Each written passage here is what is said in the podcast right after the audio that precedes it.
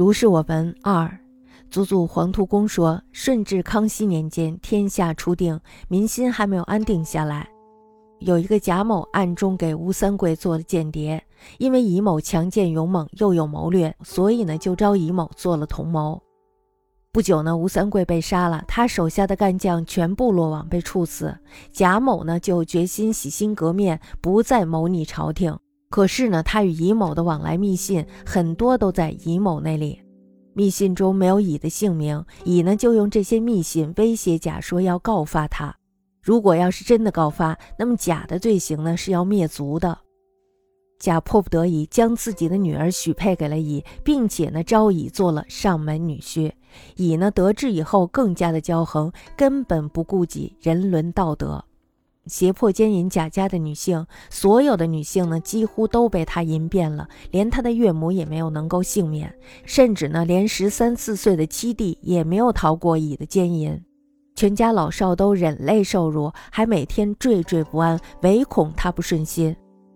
贾抑郁忧闷，实在是过不下去了，于是呢，就常常一个人躲出去。有一天呢，他在田间散步，遇到了一个老翁，和他交谈。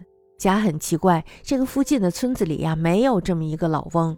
老翁这时候就说了：“说实不相瞒，我是天狐先生，固然有罪，然而呢，已实在是逼人太甚了。我私底下看不下去了，于是呢，就把密信偷出来，奉还给你。他再也没有什么可以要挟你的了。你不赶他，他自己也会走。”说完之后呢，就拿出十几张纸交给了贾。贾一看呢，这些信果然是他的密信，于是立即撕了，吞下了肚子。回家以后呢，把实情直截了当的告诉了乙。原来呀，乙为了防止甲女偷信，已经把密信藏在了铁瓶中，埋在了一个没有人知道的隐秘地方。听贾这样说呢，他自然是不相信的。自己呢，偷偷的前去检查，密信果然没有了。乙慌慌张张的带着贾的女儿离开了贾家。贾的女儿呢，天天和乙争吵辱骂，很快就离开了乙。后来呢，甲乙的事情逐渐泄露了出去，两家呀都被乡亲们看不起，各自携家远逃外地。明朝末年，乱到极点。清朝平定乱世，把百姓从水深火热中拯救了出来。贾承蒙君恩已经三十多年了。吴三桂抗拒朝廷时，反戈杀了桂王，绝对称不上是秦朝热爱故土的处之三户。贾安通吴三桂，也称不上周代留恋故土的殷之顽民。甲就是全家伏诛，也不算冤枉。乙呢，趁机侮辱贾家的每一个人，罪恶似乎并不应该轻于祸害善良人家。可是呀，乙当初本来就是甲的同谋，罪恶与甲是相同的。乙呢，又捏着把柄要挟甲，放肆奸淫，实际上呢，是应该罪加一等。虽然呢，乙后来得到了什么恶报还不清楚，但是呀，天道昭昭，谅他必无幸免之理。祖祖黄土公言：顺治、康熙间，天下初定，人心未一。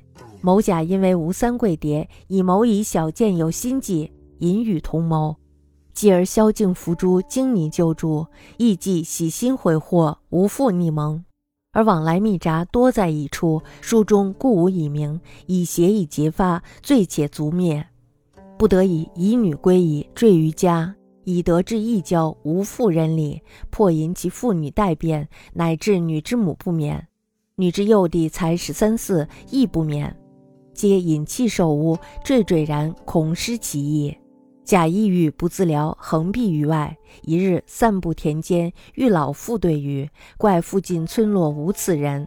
老妇曰：“不相欺，我天狐也。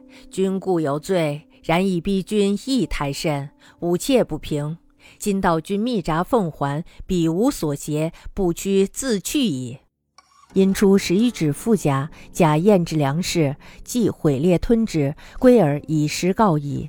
以防甲女窃取，密以铁瓶诣他处，前往检视，果已无存，乃踉跄引女去。